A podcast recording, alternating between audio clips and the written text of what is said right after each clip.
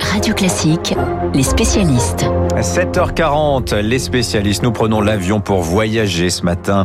Avec vous d'abord Emmanuel Faux, puis Alexis Karklin. C'est Emmanuel, bonjour. Bonjour Dimitri. Emmanuel Macron, lui, était à Kigali hier. Il a reconnu la responsabilité de la France dans le génocide de 94 contre les Tutsis.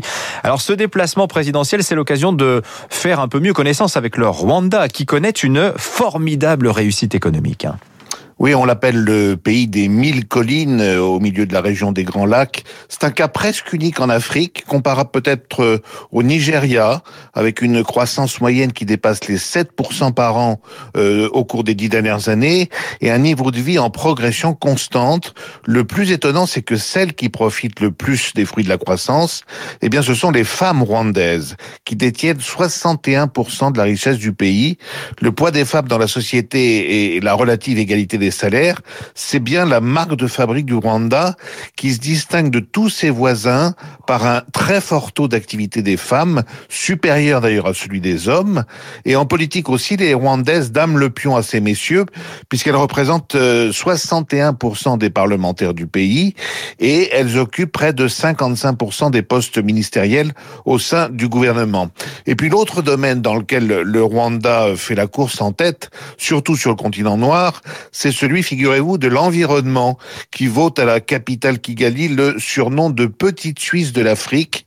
Dans les rues de, de la ville, la chasse au plastique est devenue une véritable obsession. Pas un papier sale qui traîne.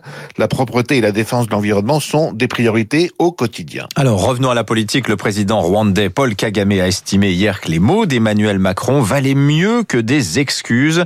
Ça montre cette réaction à toute l'habileté du président rwandais qui est au pouvoir depuis 21 ans. Oui, absolument, Dimitri. Paul Kagame, euh, qui en est aujourd'hui à son quatrième mandat, a construit euh, sa force et sa puissance au fil du temps jusqu'à devenir, on peut dire aujourd'hui, l'un des leaders les plus influents d'Afrique. C'est un président en même temps, à la fois euh, autoritaire, car le Rwanda n'est pas une véritable démocratie. Il existe certes un pluralisme des partis, mais qui joue plutôt le rôle d'une opposition en trompe-l'œil. Mais Paul Kagame est aussi un président populaire. Il est crédité évidemment des bons résultats économiques dont je vous parlais à l'instant. En plus, il incarne une forme de puissance avec une armée qui compte 30 000 hommes et une influence réelle auprès des pays voisins et notamment la bouillante République démocratique du Congo à l'ouest. Disons que l'image de Paul Kagame a changé au fil de sa présidence. Il a longtemps été vu comme le sauveur du Rwanda qui a chassé le pouvoir génocidaire en 94. C'est l'année où Kagame est devenu ministre de la, Défense, six ans avant de devenir le président. Et puis peu à peu, on a découvert euh, l'homme de fer, Paul Kagame, le politicien un peu froid, l'air sévère derrière ses grandes lunettes noires, qui développe un pouvoir très vertical, qui tient les médias en laisse, mais qui gagne la reconnaissance de ses pairs en Afrique et qui obtient des victoires plus que symboliques. Et la dernière victoire en date, c'est bien sûr d'avoir convaincu Emmanuel Macron de venir prononcer le discours qu'il a prononcé hier à Kigali et d'avancer ici euh, sur euh, le chemin d'une réconciliation, clarification avec la France. Voilà, une version africaine d'un despotisme éclairé façon Singapour. En tout cas, Paul Kagame en Afrique, hein, c'est ce qu'il incarne. Merci Emmanuel Faux. Revenons en Europe avec vous, Alexis Karklins. Bonjour. Bonjour Dimitri. On va parler de la Roumanie, la Roumanie, pardon, pays dont on, sur lequel on a plein de clichés. On faisait le petit jeu. Pour moi, c'est vampire, travail détaché, vestige de communisme, la Roumanie. Mais c'est autre chose aussi. Et l'illustration, c'est cette société qui est née à, Bucarest et qui vient de faire des débuts, mais alors fracassants, à Wall Street. Ça s'appelle UiPath, c'est un spécialiste des robots. Ça vaut 40 milliards de dollars. Qui eût cru qu'en Roumanie, on était comme ça à la pointe de la robotique hein? C'est vrai, c'est une histoire assez extraordinaire pour un pays, vous l'avez rappelé, que nous connaissons mal. Euh, on fait souvent la confusion déjà entre les Roms et la Roumanie. Je rappelle que les Roms, c'est une ethnie qui représente environ 10% de la population roumaine, qui est un pays de 19 millions d'habitants, qui est un pays latin, euh, qui a rejoint d'ailleurs l'Union européenne en 2007. Donc euh, déjà, première erreur. Euh, on pense aussi à Dracula, qui est, en fait l'écrivain, je rappelle que l'écrivain, lui, était britannique d'origine irlandaise. Et puis, parfois, on peut aussi citer Ozone, vous vous rappelez peut-être ce Dragostad Intei. Ah oui, et eux non plus n'étaient pas roumains, ils étaient moldaves. Bon, alors c'est vrai qu'on connaît moins la Roumanie pour des sociétés comme UiPath, et vous l'avez rappelé, c'est une histoire assez extraordinaire euh, puisqu'elle illustre la vitalité de la tech roumaine. En l'occurrence, cette société qui a été fondée en 2005 par Daniel Dinesh. Daniel Dinesh aujourd'hui a 49 ans, c'est la plus grande fortune roumaine. Il est passé par Microsoft aux États-Unis et puis lui, il n'a pas fondé sa société dans un garage californien. Il a fondé sa société dans un appartement de Bucarest autour du concept de la RPA. La RPA, c'est l'automatisation des processus euh, robotiques. Et donc, c'est une façon, ce sont des plateformes logicielles de façon à automatiser des tâches dans l'entreprise. Traitement de factures, traitement de CV. C'est devenu le leader mondial, maintenant côté à Wall Street. Il ne valait, entre guillemets, que, cette société ne valait que un milliard de dollars en 2018. C'était la première licorne roumaine.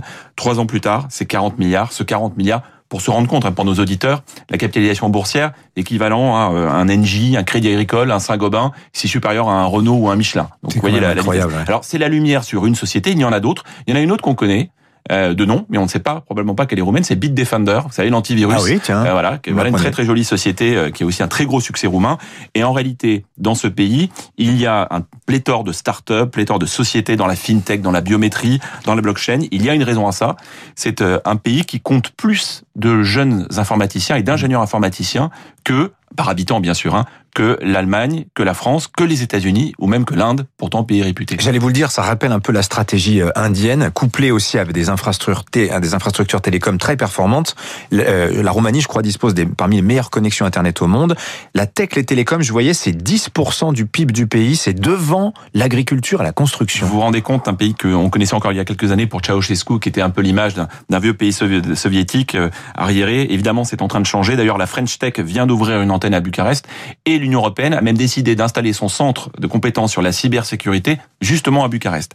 Ce que vous rappelez ici sur euh, l'importance des infrastructures, euh, tout n'est pas parfait dans le pays, bien sûr. Il y a encore des, déficits importants en matière d'infrastructures. Mais sur l'Internet au débit, ça a une importance euh, forte. Pourquoi?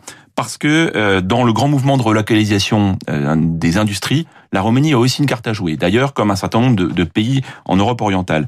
Vous avez une main-d'œuvre qui est bon marché, ah plutôt bien formée, on va dire des syndicats souvent coopératifs, une fiscalité attractive. Donc pas mal d'entreprises sont en train de se dire que ça peut être un bon moyen de relocaliser en Europe, de régionaliser, dirons-nous. Voilà, de re-régionaliser euh, dans euh, sur le continent européen des productions qui étaient souvent aujourd'hui envoyées euh, mm. en Asie, par exemple en Chine ou même au Vietnam aujourd'hui. Mais du point de vue français, ce que vous nous dites, c'est pas forcément une très bonne nouvelle pour le le travailleur français, Alexis. C'est une, euh, c'est vrai, c'est une réalité. Euh, il faut prendre en compte. Heureusement, euh, le coût de la main d'œuvre et la fiscalité, ça ne fait pas tout. La compétitivité, c'est autre chose. Mais quand vous avez un pays qui est en plus capable de former des, des jeunes qui sont justement bien éduqués et capables de réaliser un certain nombre de tâches de, de haute valeur ajoutée, c'est sûr que c'est un vrai défi.